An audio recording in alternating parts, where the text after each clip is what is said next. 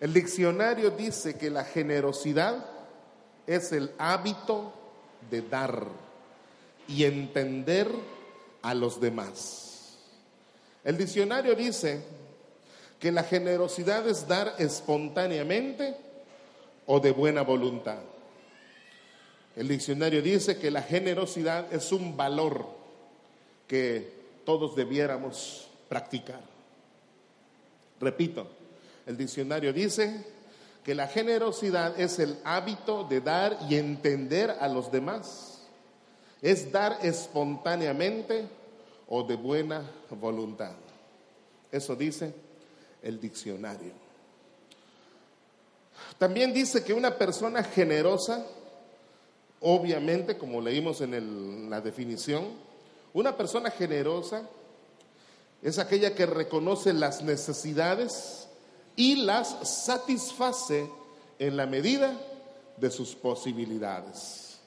¿Verdad? Esa es una persona generosa. Ve una necesidad y siente el impulso de hacer lo que sea necesario para suplir esa necesidad, pero lo va a hacer hasta donde sus posibilidades se lo permitan.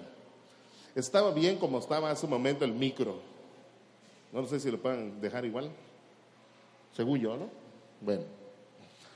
Podemos ser generosos, dice el diccionario, en tres áreas. En el área del tiempo, en el área del trabajo manual y también desde el punto de vista económico. Se puede ser generoso en estas tres áreas. Tiempo, trabajo manual y económico. Entonces eso me lleva a una reflexión para todos nosotros. La pregunta es, ¿te consideras generoso o todo es para tu reino? ¿Cómo ve a la persona que, está al lado de usted? ¿Se ve que es generoso o todo es para su reino? ¿Cómo lo ve? Pero, pero usted mismo, ¿cómo, ¿cómo se cataloga? ¿no? ¿Cómo te calificas? ¿Te consideras, te calificas generoso o todo es para tu reino? Por ejemplo, por ejemplo, vas a un restaurante, una lonchería, y en cualquiera de estos dos sitios, ya sea un restaurante establecido una lonchería no tan grande como un restaurante, te hacen un servicio, te dan un servicio, cenaste bonito, rico con tu familia, y tú sabes que los meseros, pues su salario es el mínimo. Y el mínimo en Campeche es el mínimo. Entonces tú sabes que ellos básicamente dependen de las propinas. Entonces tú cenas rico. Cuando ya te vas a levantar, ¿qué haces? Ya dijiste, ya terminaste. Pero yo le digo a Landy, ¿ya terminaste? ¿Algo más, Landy? ¿Algo más, chamacos? Bueno, a los chamacos no se lo pregunto. A Landy nada más. ¿Algo más, Landy? A Neftalí no me conviene preguntarle ese tipo de cosas. Lo digo porque no está él. Entonces, este, no me dice ella, no, estoy bien. Y ellos, Carolina y Neftalí, no, papá, está bien. Entonces, este, viene a mi mente, ahí está ellos que se lo digan. Vamos a dejar una propina para las personas que nos atienden. Sí es cierto su trabajo, pero ya entendimos que, que ellos ganan poco, que el fuerte de ellos está en qué? En las propinas. Cuando usted le toca ir a una lonchería o un restaurante y ya terminó, ya se satisfizo, ya le dice a la persona con quien va o a su familia, vámonos, ¿qué hace? Yo he visto personas que sí echan unas monedas, pero cuando se le escapa una de alta denominación como de cinco pesos, la recogen inmediatamente y dejan el shish allá. ¿Cómo se considera usted? ¿Se considera una persona generosa o todo es para su reino? ¿De cuál es? No me conteste. Es simplemente una mera reflexión. En la Biblia hay un ejemplo poderoso de alguien que fue generoso a más no poder. Y no estoy hablando, no estoy hablando del Señor Jesús. Estoy hablando de un par de iglesias las iglesias de Macedonia. Las iglesias de Macedonia básicamente son dos. Macedonia no es una ciudad. Macedonia es una, este, es un, es un sector, es, un, una península, la península de Macedonia, la parte de arriba, del, por ahí del Golfo Pérsico, si no estoy mal. La cuestión es que Macedonia es una región que básicamente es ocupada por dos ciudades, la ciudad de Filipos y la ciudad de Tesalónica. Filipos y Tesalónica. En estos dos lugares este, se levantaron dos iglesias, se fundaron dos iglesias. Primero fue la de Filipos, luego fue Tesalónica. ¿Quién fundó la estas iglesias? Las fundaron, las fundó el apóstol Pablo. Y la, la, historia de la iglesia reconoce que fue en el segundo viaje misionero de este quien estableció ambas iglesias. Pero no se dio nada más porque sí, no fue a lo loco, no fue nada más porque sí. O sea, todo obedece a la dirección de Dios. Y Pablo era un hombre que se dejaba dirigir por Dios. De tal suerte que vemos en Hechos 16, 9 al 10, cómo nace, cómo nace la, la idea de una obra nueva y luego cómo se establece. Hechos 16, 9 y 10 dice cómo nace y el capítulo 10 este, y el capítulo 16, perdón, y, y, la primera parte del 17 habla de cómo se establecieron la iglesia de Filipos y la iglesia de tesalonicenses, de Tesalónica. Bueno, Hechos 16, 9 al 10 habla del inicio. Dice, dice así, y se le mostró a Pablo una visión de noche. ¿Me está siguiendo? Hechos 16, 9 y 10. Se le mostró a Pablo una visión de noche. Un varón macedonio estaba en pie, rogándole y diciéndole, pasa a Macedonia y ayúdanos. Cuando, cuando vio la visión, enseguida procuramos partir para Macedonia dando por cierto que Dios nos llamaba para que les anunciásemos el Evangelio. Ahí está.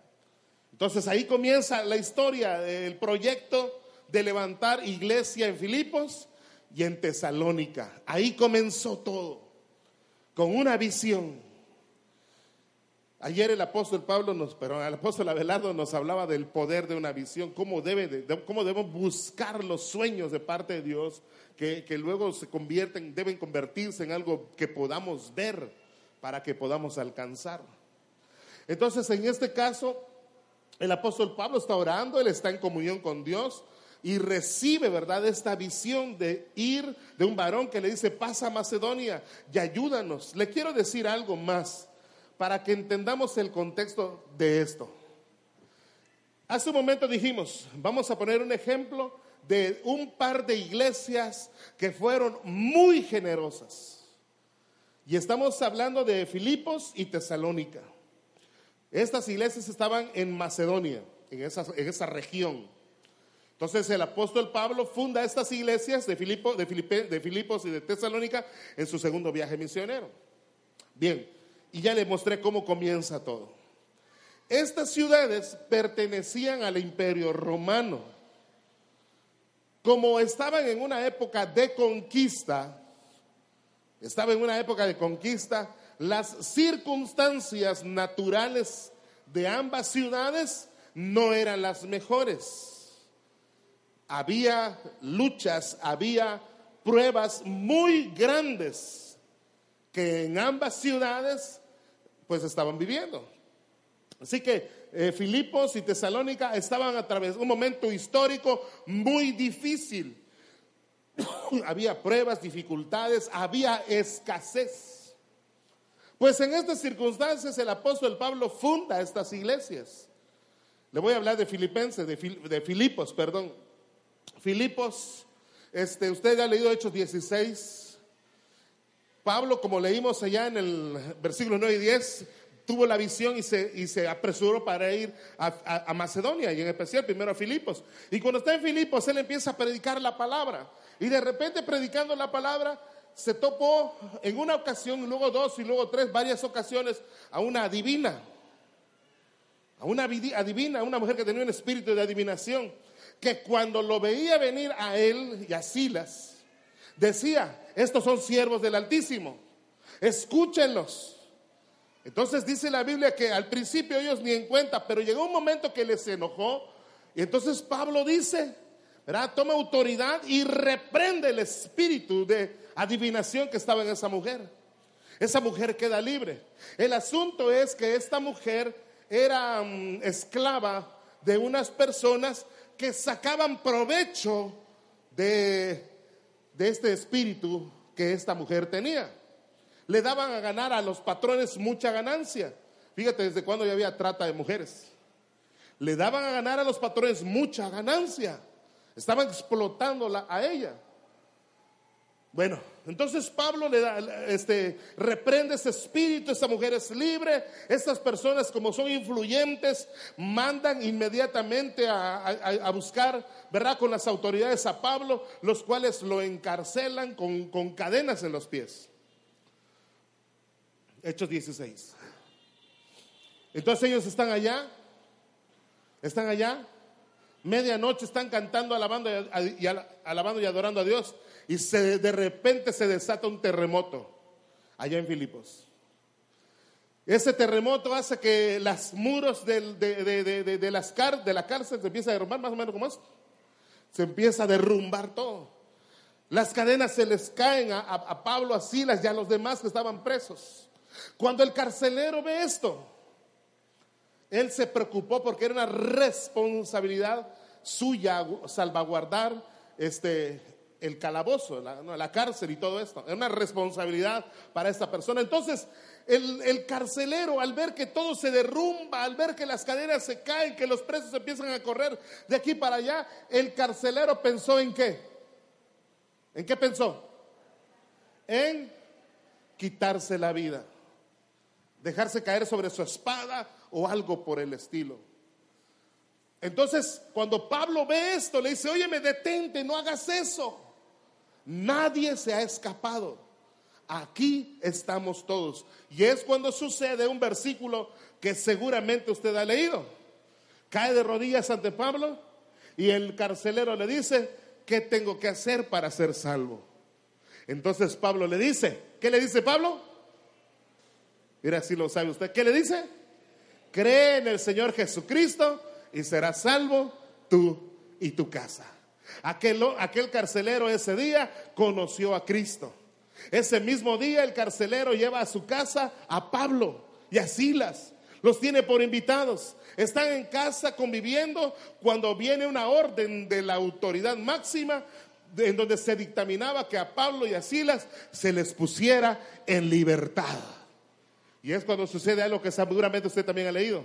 Entonces Pablo, indignado, dice, pues es, ustedes creen que sea justo que así a, escondidas me digan a mí, ciudadano romano, que ahora sí me puedo ir como si nada. Cuando, cuando estas personas que estaban en autoridad escucharon las palabras de Pablo que decía que era ciudadano romano, le, dio miedo. Tuvieron temor porque era ciudadano, ciudadano romano y, y ese era un título muy importante que, tenían, al que le temían más bien. Entonces, de ahí Pablo dice la historia, capítulo 17, pasa a Tesalónica. Y allá empieza a predicar. Allá empieza a hablar la palabra de Dios. Y no falta, ¿verdad? Uno que no le guste, uno que se enoje y alguien va y acusa a Pablo que está predicando. Y allá es cuando sucede una de las frases que posiblemente usted también ha leído.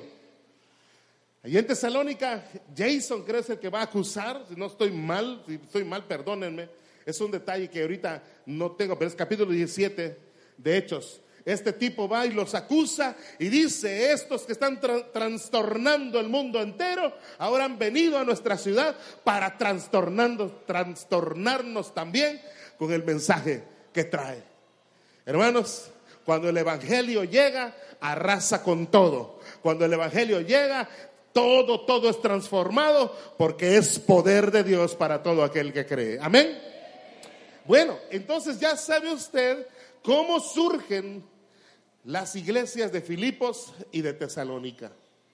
Iglesias que crecieron en medio del fuego, en medio de la prueba.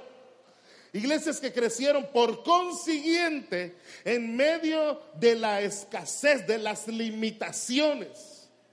Estas iglesias surgieron en medio de la necesidad. Pero Dios podemos entender que estuvo proveyendo para su pueblo, para su, para su iglesia en Filipos y en Tesalónica. Dios estuvo proveyendo, Dios estuvo sustentando. Iglesias, y quiero remarcar esto porque ahorita usted va a leer conmigo algo muy poderoso. Iglesias que no estaban en la mejor condición, ni digamos espiritual, hablando del ambiente que había en la ciudad, ni económico, porque había una pobreza extrema en aquellos lugares, por causa de la guerra que había, por causa de todo el relajo que había en aquel entonces. En este contexto, el apóstol Pablo, ¿verdad? Hace del conocimiento, o los hermanos de Filipos y Tesalónica escucharon que Pablo está recaudando una ofrenda en la iglesia de Corinto. Y ellos también se dispusieron a sembrar a aportar en medio de sus circunstancias que no eran para nada favorables, ellos se dispusieron a aportar algo. Entonces vamos a leer el pasaje para que veamos de qué se trata. Segunda de Corintios 8, 1 al 5. Guay, tengo que ir rapidito. Segunda de Corintios 8, 1 al 5. Le voy a leer la versión palabra de Dios para todos. Palabra de Dios para. Es la versión que le voy a leer. No sé si a lo mejor lo pongan allá, si hay el programa. Palabra de Dios para todos, la versión que le voy a leer. Dice así, hermanos, ahora queremos que conozcan el generoso amor que las iglesias de Macedonia han recibido de Dios. Ellos han pasado por muchos sufrimientos y viven en la pobreza. Pero a pesar de ella y de las aflicciones, han sido muy generosos porque están llenos de alegría. Les puedo asegurar que ellos dieron todo voluntariamente y hasta entregaron más de lo que podían. Incluso nos han rogado una y otra vez que les demos el privilegio de participar en esta ofrenda para el pueblo de Dios. No dieron simplemente de la manera que esperábamos sino que primero se entregaron al Señor, luego a nosotros, siguiendo la voluntad de Dios.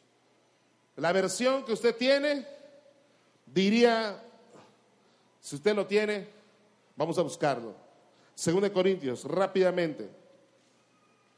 Según de Corintios 8, 1 al 5. Dice así. Asimismo, hermanos, os, os hacemos saber la gracia de Dios que se ha dado a las iglesias en Macedonia que en grande prueba de tribulación, la abundancia de su gozo y su profunda pobreza abundaron en riquezas de su generosidad. Pues doy testimonio de que con agrado han dado conforme a sus fuerzas y aún más allá de sus fuerzas, pidiéndonos con muchos ruegos que les concediésemos el privilegio de participar en este servicio para los santos. Y no como lo esperábamos, sino que así mismo se dieron primeramente al Señor y luego nosotros por la voluntad de Dios. ¿Qué vemos en este pasaje? Vemos a una iglesia, las iglesias de Macedonia, Filipos y Tesalónica, perdón, que sienten el deseo de, de sembrar en la obra de Dios. Sienten el deseo de sembrar. Y me llama mucho la atención porque la versión Palabra de Dios para Todos, que fue la primera versión que le leí, usa dos palabras, bueno, usa una palabra dos veces. Y lo mismo sucede en la versión normal, Reina Valera 60, que es la segunda versión que le leí. Usa la palabra generoso, generoso, generosos. Era una iglesia generosa. Era una iglesia que supo de la necesidad de una iglesia hermana y se dispuso a cooperar, a sembrar en aquella iglesia. A mí me llama mucho la atención porque, como le decía hace un momento, las iglesias de Filipos y Tesalónica vivían en problemas, en problemas sociales muy marcados, muy fuertes. Que arrastraban un segundo problema, la pobreza, la escasez. No había recursos suficientes. Pero me impresiona ver que el apóstol Pablo, cuando está dando testimonio a la iglesia de Corinto, Pablo dice acerca de los de Macedonia, ellos dieron con todas sus fuerzas y dieron más allá de sus fuerzas. Son cosas que me llaman la atención porque me pongo a pensar, la iglesia de, de Filipos y Tesalónica, vamos a, vamos a resumir, de, este, ¿cómo se llama? De Macedonia, no la estaba pasando bien. Vivían muy limitados, vivían escuchando problemas, vivían sufriendo en medio de los problemas. Pero fue una iglesia que cuando tenía que hacer algo, se movía para hacer lo que fuera necesario.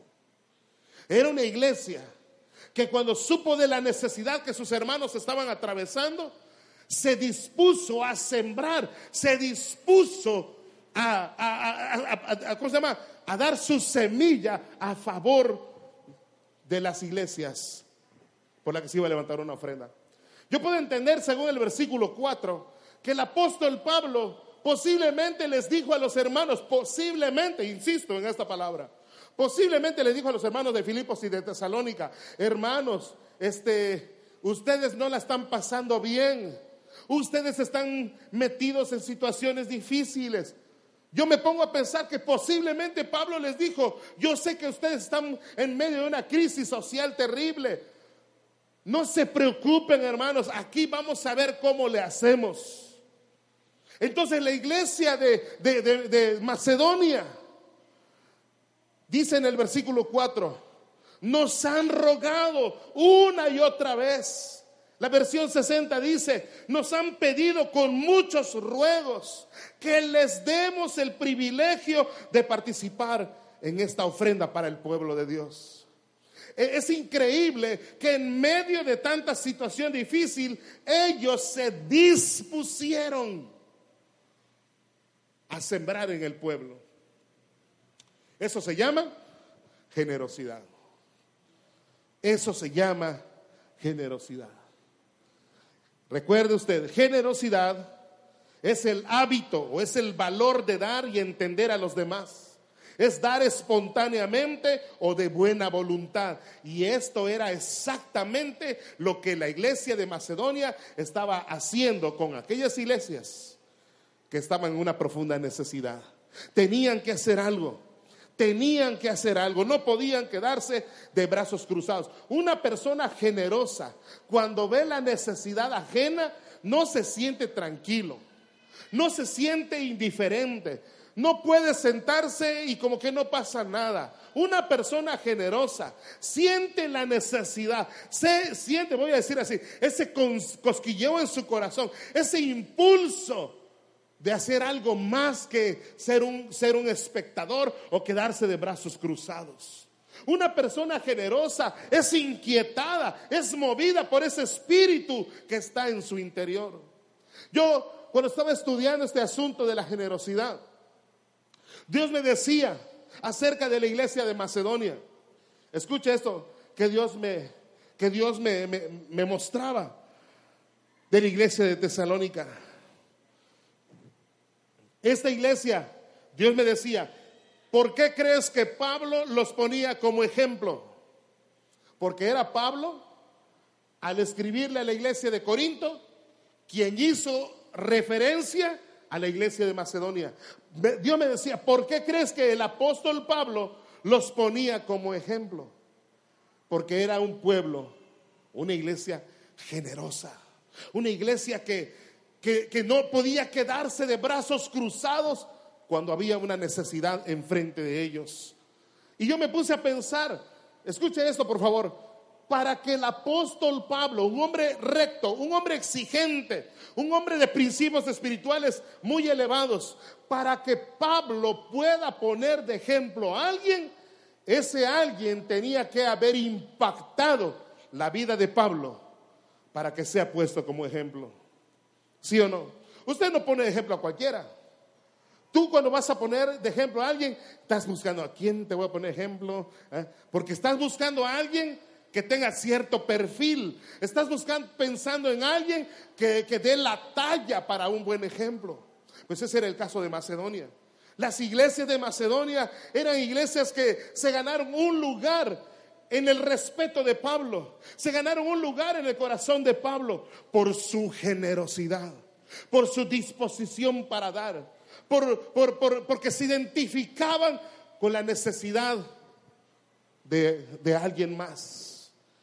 Cuando estaba estudiando este pasaje, Dios me habló tremendamente. El versículo 2, quiero hacer énfasis en el versículo 2, dice así, 2 Corintios 8:2.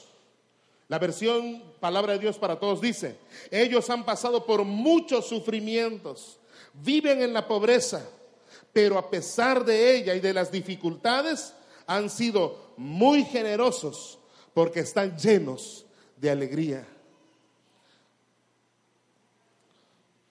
Entonces yo quiero decirles una idea.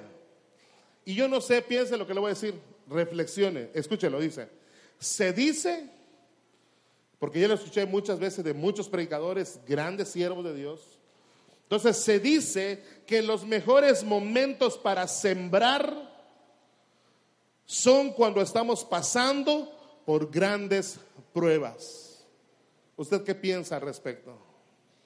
Los mejores momentos para sembrar son aquellos cuando estamos pasando por grandes pruebas. La iglesia de Macedonia estaba pasando grandes pruebas económicas y sociales. Y en medio de tanta prueba, de tanto momento difícil, ellos sembraron en la obra de Dios. Eso me hace afirmar, yo por eso lo pongo en su, a su consideración. Se dice que los mejores momentos para sembrar en la obra son cuando estamos pasando por grandes pruebas. Hay cuatro cosas que debo de hacer notar de los hermanos de Macedonia. Ya los parafraseamos, así que va a ser fácil que lo reflexionemos. Número uno, cuatro cosas que usted, usted y yo debemos considerar de las iglesias de Macedonia. Número uno, a pesar de las circunstancias, eran generosos. Versículo 2, eso está en el versículo 2. Según el versículo 2, a pesar de las circunstancias, eran generosos. Número 2, a pesar de las limitaciones, daban más allá de lo posible. Eso está en el versículo 3. Daban más allá de lo posible. Y yo quiero, ahora sí quiero detenerme en el 3 que dice, les puedo asegurar que ellos dieron todo voluntariamente y hasta entregaron más de lo que, de lo que podían. voy a hacer una pregunta. ¿Qué hizo la iglesia de Macedonia? Dio todo y dio más allá de lo que podían. Yo le hacer una pregunta. ¿Qué había en la mente de los hermanos de Macedonia? Que no solamente dieron lo que tenían, sino que dieron más allá de lo que podían. ¿Qué había en la mente de ellos? Desafortunadamente, esto ha sido un tope para muchas personas, porque hay personas que se argumentan. Conocimos una persona, no estamos en construcción ni nada, a esa persona, una de las que son G12 de mi esposa, había estado ayudando, había estado ayudando. Le consiguió mesa, le consiguió silla, le consiguió unas láminas para su casa en aquel entonces. Y este, y un día, de hecho, las reuniones no eran aquí, era un tinglado que estaba de ese lado. Este, recuerdo que un día, este, el que dirigía dijo, bueno, hermano, vamos a llegar al momento de las ofrendas, ¿cuántos le dan gloria a Dios? Pues todo bonito, ¿no? Pero en ese momento aquella persona no se fijó que atrás de ella estaba su líder. Y esta persona le dijo, creo, a su hijo, no sé quién era que estaba a su lado, se volteó y le dice, ofrendar. Yo estoy para que me den, por eso vengo, no estoy para dar.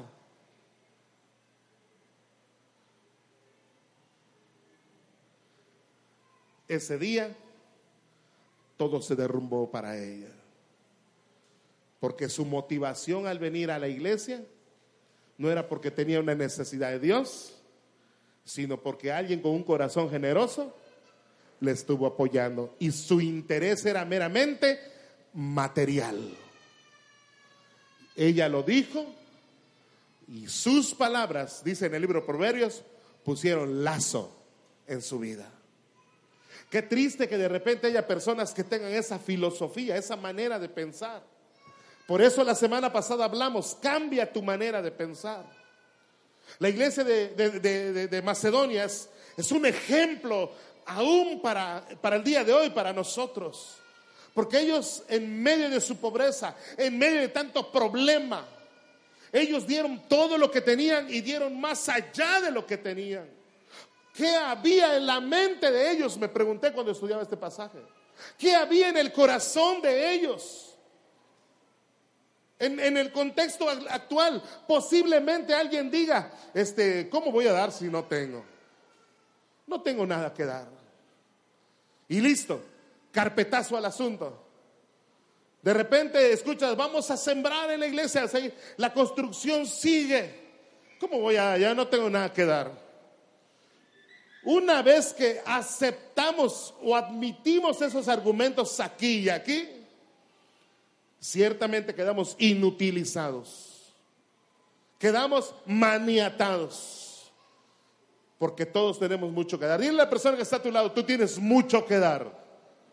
Díselo, díselo, tienes mucho que dar. Y dice la persona, yo, pues si yo no tengo no tengo cuenta en el banco, no tengo dinero en mi cartera. Y yo te pregunto, ¿quién está hablando solo de dinero? Les dije que hay tres áreas en las cuales podemos ser generosos. El tiempo, el trabajo manual y desde luego la economía. Pero cuando hablamos de generosidad, como que por automático solamente pensamos, clink, clink, clink, signo de peso. No solamente podemos aportar con el dinero. No solamente podemos sembrar en la obra dinero. Se puede sembrar otro tipo de cosas. Por ejemplo, esta semana, el martes en la tarde, después de las 5 de la tarde, hasta quién sabe qué horas, vamos a venir a demoler. A lo mejor tú no tienes dinero a lo mejor no tienes este, todo el tiempo del mundo, pero a lo mejor de 5 a 8 estás libre. A lo mejor tienes dos buenas manos. Tráelas. ¿Cuándo? ¿Cuándo? ¿A qué horas? 5 de la tarde. Tú puedes ser generoso en ese aspecto.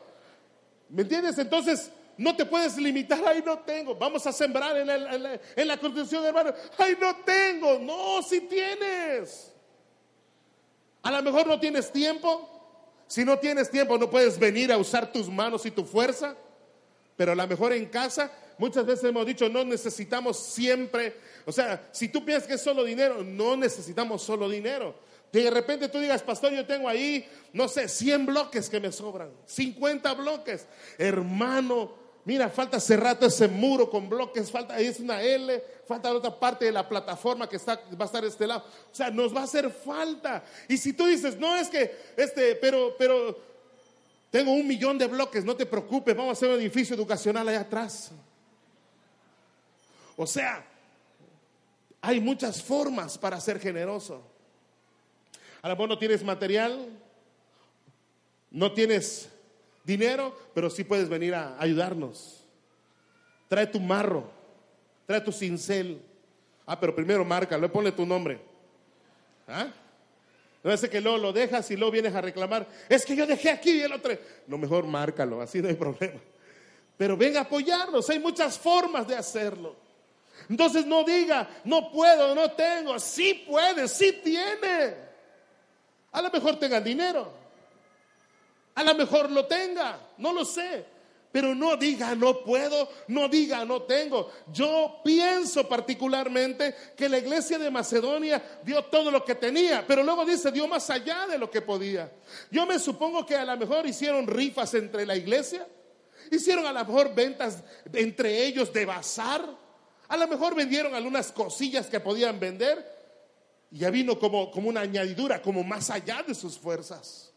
Entonces no diga, no puedo, no acepte el argumento, no tengo, no puedo, no hay.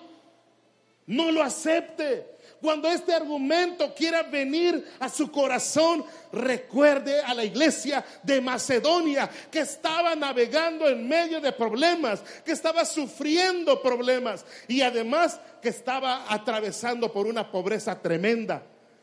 Y aún así, porque el tercer argumento sería, o la tercera, tercer razonamiento podría ser, Pablo decía, hermanos, ustedes no tienen, yo sé que ustedes la están pasando difícil, no se preocupen, aquí vamos a ver cómo le hacemos. Dice el versículo 4 que él decía, no, Pablo, te, danos chance, nosotros queremos sembrar, nosotros no nos queremos quedar sin hacer nada, podemos hacer algo. Por eso Pablo dice, mis respetos para ustedes. Y por eso los puso como ejemplo. Entonces dile a la persona que está al lado de ti, tú tienes mucho que dar. Así es. Hay cuatro cosas que debemos hacer notar de la iglesia de Macedonia.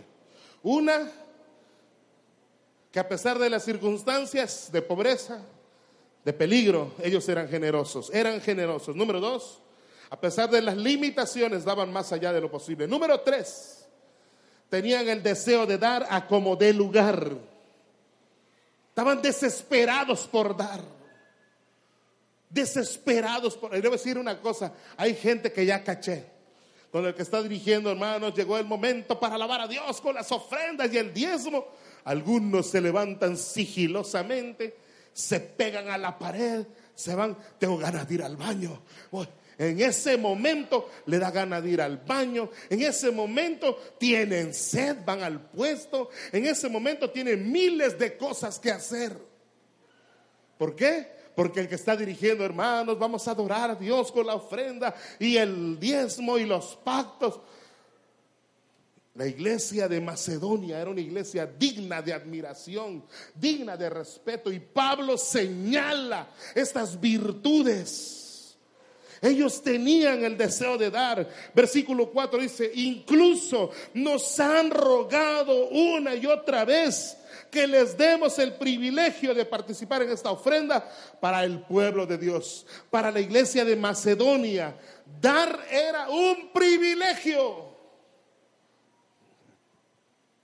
Para la iglesia de Macedonia era un privilegio. ¿Qué es para ti dar? ¿Por qué no le preguntas a tu vecino? ¿Qué es para ti dar? ¿Es un privilegio o es algo que da mello? Pregúntaselo a tu vecino, ¿qué es para ti dar? Pregúntaselo. Sigamos. La iglesia de Macedonia, según leemos, le rogaban a Pablo. La versión Reina Valera 60 dice, pidiéndonos con muchos ruegos. Fíjate, qué tremendo. Algunos rogarían porque no se pida. Ellos rogaban para poder dar. Generosidad en su máxima expresión. lo cuarto que quiero señalar de la iglesia de Macedonia era que ellos mismos se ofrendaron. Ese es un detalle poderoso. Ellos mismos se ofrendaron. El versículo 5 dice, no dieron simplemente de la manera que esperábamos, sino que primero se entregaron al Señor y luego a nosotros siguiendo la voluntad de Dios. Ellos mismos se ofrendaron. Aquí hay un principio muy interesante. No dará para el Señor quien primero no se ha dado a sí mismo como una ofrenda. ¿Ya le entregaste a Dios la ofrenda más preciada que le puedas dar? No estoy hablando de tu cartera, estoy hablando de algo que está más arriba, aquí en tu pecho. Estoy hablando de tu corazón. ¿Ya le ofrendaste tu corazón al Señor? ¿Sí o no? tres. Vamos a ofrendárselo en este momento. ¿Por qué no cierra sus ojos? Y si usted está en la jugada, dígale al Señor, Señor, aunque ya lo hice alguna vez, no me cuesta ofrendarte en este momento mi corazón y mi vida entera. A ver, dígaselo a Dios. Ofréndele su corazón a Dios.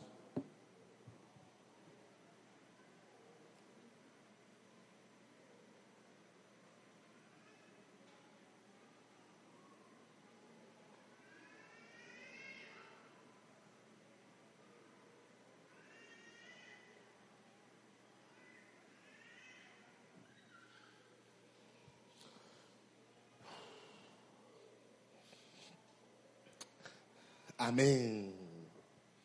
Bueno, espero que ya lo haya hecho. Entonces, este principio dice, no dará para el Señor o para la obra del Señor quien primero no se ha dado en ofrenda a sí mismo para Dios. Ese es el principio. Así que en conclusión, podemos decir, podemos ver que la iglesia de Macedonia era un ejemplo muy grande de generosidad. Nada ni nadie les iba a quitar el deseo de sembrar en el reino de Dios. Ellos estaban determinados a sembrar en el reino de Dios. Esta frase la leí y la puse aquí. La, persecución no les quitó el gozo y la pobreza no les quitó la generosidad.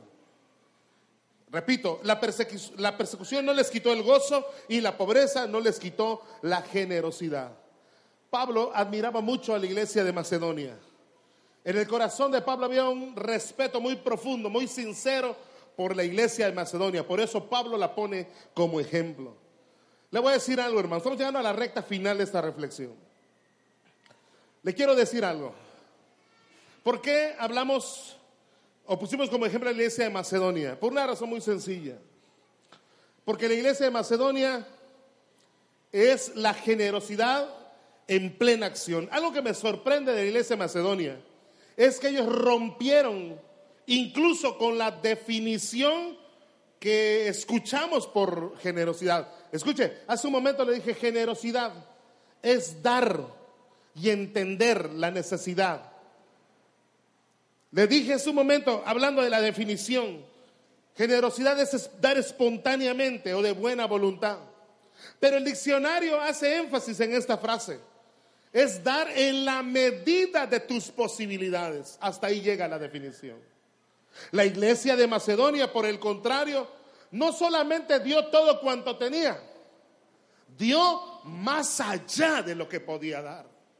Rompieron con lo normal, hicieron algo fuera de lo común. Entendieron y, metieron en su corazón la idea de que, de que están, están invirtiendo en Dios, están dándole a Dios. Por eso es que Pablo los pone como ejemplo. Entonces, le quiero decir algo, ahora para usted y para mí. Ya vamos a terminar, le dije. Hay promesa para los de corazón generoso. Hay promesa de Dios para los de corazón generoso. Proverbios, anótelo, 11:25 dice. Proverbios 11:25 dice, el alma generosa será prosperada. Y el que saciare, él también será saciado. Proverbios 11:25, el alma generosa será prosperada. El alma, el alma generosa será qué? Dígalo fuerte, ¿será que? ¿Quiénes van a ser prosperados? Los generosos. Ah, vamos a hacerlo cortito, ¿no? ¿Quiénes van a ser prosperados? Los codos. ¿Ah? Lo de, lo de hueso duro. ¿Quiénes van a ser prosperados? Dígame. Los generosos. ¿Cuántos generosos hay en este lugar? Ya a ver, por querer ver a todos no vea a nadie. A ver, de este lado nada más. ¿Cuántos generosos hay en él? ¿Cuántos generosos y generosas hay en esa primera columna? A ver, levante su mano, hágame el favor. Mira qué bonito. Y de este lado, ¿cuántos generosos hay? ¿Ah?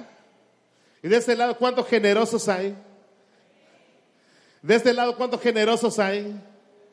Mira, qué tremendo. Hoy no vinieron los, los, los que no son generosos. ¿Cómo? Hoy no vinieron. Hoy vino puro corazón generoso. Bueno, la promesa dice, el alma generosa será prosperada. Y luego dice, el que saciare, él también será saciado. Segunda de Corintios 9:6 dice, Segunda de Corintios 9:6 dice, pero esto digo, el que siembra escasamente, también segará escasamente. Y el que siembra generosamente, generosamente también segará. Pregunta, ¿qué le pasa al que siembra generosamente? ¿Cómo va a cosechar? ¿Cómo va a cosechar? ¿Quién? El que siembra cómo? Generosamente. Muchos quieren cosechar generosamente, pero no siembran generosamente. ¿Hacen lo que dice la palabra? Desde luego que no. Porque la palabra dice, el que siembra escasamente, escasamente segará. Y el que siembra generosamente, generosamente también segará o cosechará. Así que quiero hacerle una pregunta. Según Proverbios y Corintios, ¿quién estableció estas promesas o principios de generosidad? ¿Quién los puso? ¿El pastor Alberto? Están en la Biblia. ¿Quién los puso entonces? Dios. Entonces dile a la persona que está al lado de ti, díselo a tres personas. Dile a tres personas. Es Dios quien establece el principio de sembrar con generosidad. Dígaselo a tres personas.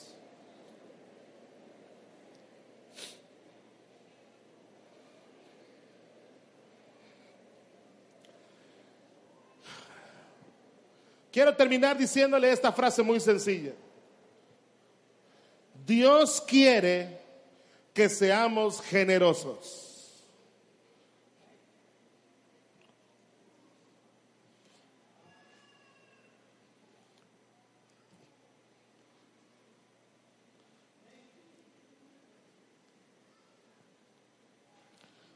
Dios quiere que seamos generosos.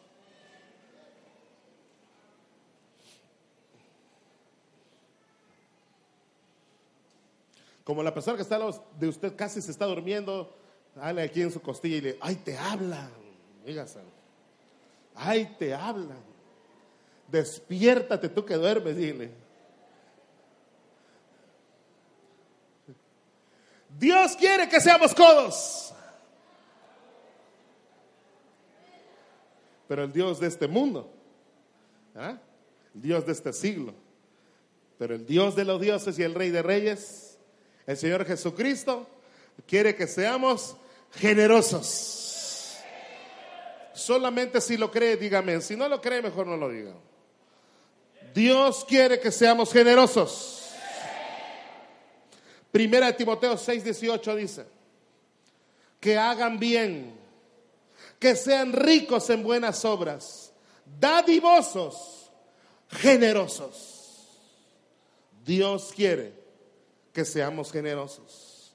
Segunda de Corintios 9:5 dice, por tanto, tuve por necesario exhortar a los hermanos que fuesen primero a vosotros y preparasen primero vuestra generosidad antes prometida, para que esté lista como de generosidad y no como de exigencia nuestra. ¿Cuál era el deseo de Pablo al enviar a la iglesia de Corinto a unos hermanos para hablar de generosidad? Pablo quería que la iglesia de Corinto sea una iglesia generosa. Ese es el deseo de Dios, que nosotros seamos generosos. Le voy a decir algo, un sueño muy personal y ojalá y usted lo comparta conmigo, es que nuestra iglesia esté no sé si un 85 o 90% terminada de aquí a fin de año. Sería maravilloso. Este Marcial, hazme un favor, traigan la maquetita, porfa. Ándale ahí con el hermano María. Tráiganlo. Tráiganlo. Mientras ellos traen la maqueta, piense usted en qué forma Dios quiere que usted sea generoso con su iglesia Monte de Sion. ¿Ya lo pensó? No diga, no tengo, no puedo. Es un argumento. Ahí está bien. O bueno, acá arriba. Porfa, acá arriba.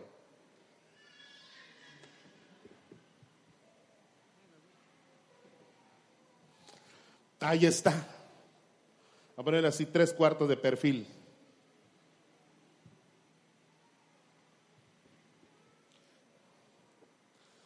Monte de Sión. Monte de Sión. Monte de Sión. Monte de Sión. Monte de Sión. Monte de Sión. Este es Monte de Sión. Monte de Sión. ¿Mm? Tenemos que hacer algo por la iglesia Monte de Sión. Anímese. Anímese. Tenemos que hacer algo. a lo mejor tú digas, pastor, yo ya sembré. ¿Y Dios te ha dejado mal? Si ya viste que tú sembraste, Dios ya te ve. Mira, hermano, aquí hay gente que ya testimonio de que cuando sembraron en la primera fase, que era el techo, Dios les bendijo. Yo sé de varias personas, porque me han hablado y me han dicho, ¿verdad? Y, yo también sé que algunos de los de construcción han escuchado testimonios de hermanos y hermanas que han visto el favor, la respuesta de Dios para sus vidas. Hoy yo quiero invitarle a usted. Disponga su corazón a sembrar en la iglesia. Pastor, ahorita no tengo dinero, tengo algo de material. Bienvenido el material. Pastor, no tengo dinero, perdón, no tengo material, tengo un poquito de dinero. Tengo ahí nada más un poquito. ¿Quieres sembrarlo? Bienvenido. No me lo dé a mí, hay cuatro de construcción, cinco, ¿no? Cuatro. Don Mariano, Don Rey, Javier Polito, Juan Pablo y Isaías Puc. A ver, pónganse en cuerpo de presente, por favor, de pie, los hermanos. Fíjate, ahí está, mira. Ellos cinco, el otro está allá atrás, está aguantando el muro porque no se nos caiga. Ellos cinco son del equipo de construcción. Entonces, usted quiere sembrar, Dios te está hablando esta mañana. Ay, hermano, le quiero decir algo. Hay una lucha en tu mente en muchos de los casos de los que estamos presentes. ¿Ah? Algo dentro de ti se está moviendo y te está diciendo, no seas, siembra. Pero otra cosa se, se, está moviendo en tu oído y te dice, no tienes, están para que te den. Tienes que pagar esto, tienes que pagar aquello. Acuérdate que tienes un compromiso del tamaño de Plutón, no de la Tierra, ¿no? De Plutón, ¿Cuántas veces más grande que la tierra? Acuérdate, no puedes, no puedes. La iglesia de Macedonia nos enseña que sí se puede cuando se tiene el corazón generoso. Porque a lo mejor tú no tengas el dinero, a lo mejor no tengas el material, pero tienes dos buenas manos que pueden ser útiles. Y llegó el tiempo de empezar a usar nuestras manos. Yo quería que los hermanos terminen esa primera parte de lo que va a ser la plataforma. Para que ahora lo que vamos demoliendo lo vamos haciendo trizas y lo vamos a ir echando para rellenar la plataforma. Y aun cuando se llene toda la plataforma, porque ya están escarbando dentro de estos cuartos, aun cuando se llene la plataforma, lo que quede de más de material, si usted necesita material en su casa, se lo vamos a encostalar. Pero es tiempo de hacer manos a la obra. Imagínense que para diciembre esto esté así listo. Wow, ¿se puede o no se puede? Pero este es trabajo de uno o dos nada más, ¿verdad, hermanos? Es trabajo de quienes, de todos quienes. De todos los generosos. Y en este lugar veo pura persona generosa. Veo pura gente de Dios que está diciendo, ahí va la mía. Eh, gente de Dios que está diciendo, Dios me ha bendecido, yo tengo que ser fiel a Dios, yo tengo que ser generoso. Porque el alma generosa será prosperada y el que saciare será saciado. Pablo le dice a la iglesia de Corinto que era importante que ellos sean movidos a tener un corazón generoso para la obra de Dios. Entonces yo quiero terminar este mediodía preguntándole, quiero preguntarle, ¿cuántos están dispuestos a sembrar en la obra de Dios? Gloria a Dios por esos tres que levantaron su mano. ¿Ah? A lo mejor me escuchó bien, la agarré en curva. Ahí va otra vez la pregunta. ¿Cuántos están dispuestos a sembrar en la obra una vez más para la gloria de Dios? ¿Cuántos quieren, hermanos? Yo declaro que para de aquí a diciembre, esto, vamos a decir un poquito más, 90-95% listo. ¿Ah? Sí, mira, más, está más acelerado que yo. 100%. ¿Cuántos quieren que esto esté listo? Listo para de aquí a diciembre. Dile a, dile a tres personas, si tú eres generoso, lo vamos a lograr para la gloria de Dios. Dígaselo a tres personas, corra la voz.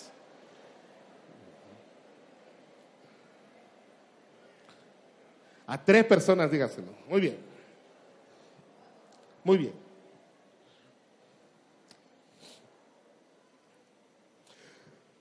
Tal vez tú digas, pastor, yo no entiendo muchas de estas cosas. Porque tú a lo mejor estás escuchando un vocabulario un poquito diferente, no estás escuchando de construir y todo. Pero yo te quiero decir algo. Dios es el ejemplo más sublime y grande de generosidad, porque Él dio lo más importante. Él dio a su Hijo para morir por nosotros en la cruz del Calvario.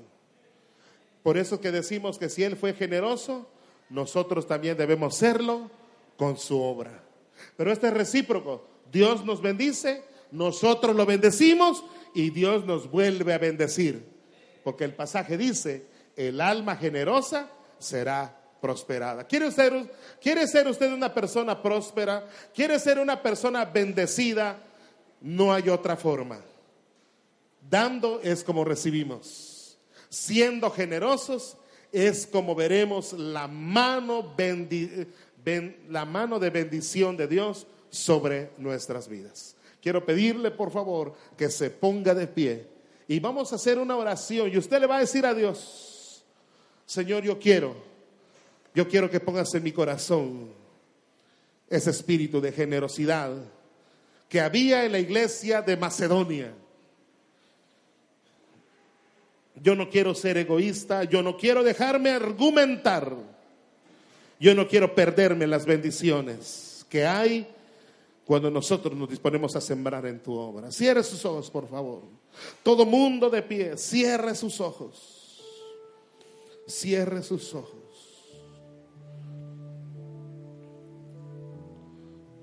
Cierre sus ojos. La generosidad es el valor de dar y entender a los demás. La generosidad es dar espontáneamente o de buena voluntad. Dios quiere que, que seamos generosos. Hoy puso ante nosotros un ejemplo muy grande. Ojalá y usted no se conforme con lo que hemos hablado. Ojalá y tú allá en casa repases 2 de Corintios 8 del 1 al 5, que es cuando Pablo pone de ejemplo a la iglesia de Macedonia. Ahí con los ojos cerrados, déjeme hacer una oración por usted. Padre, en el nombre de Jesús. Aquí hay mucha gente necesitada. Aquí, Señor, hay gente que está lidiando con problemas económicos o problemas de otra índole. Me recuerdan a la iglesia de Macedonia. Una iglesia que vivía en las limitaciones, en la pobreza. Una iglesia que navegaba en medio de problemas y dificultades, de circunstancias difíciles. Pero que en medio de todo eso, ellos creyeron en ti. Y con un corazón generoso se dispusieron a sembrar en tu obra.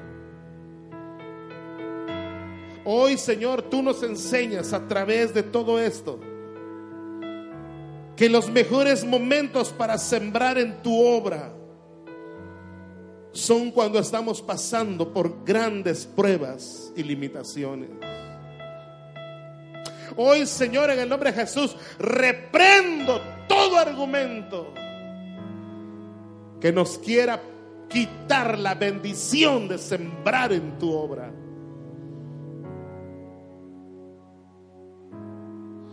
todo argumento que quiera impedir que nosotros seamos generosos en tu obra, se va en el nombre de Jesús.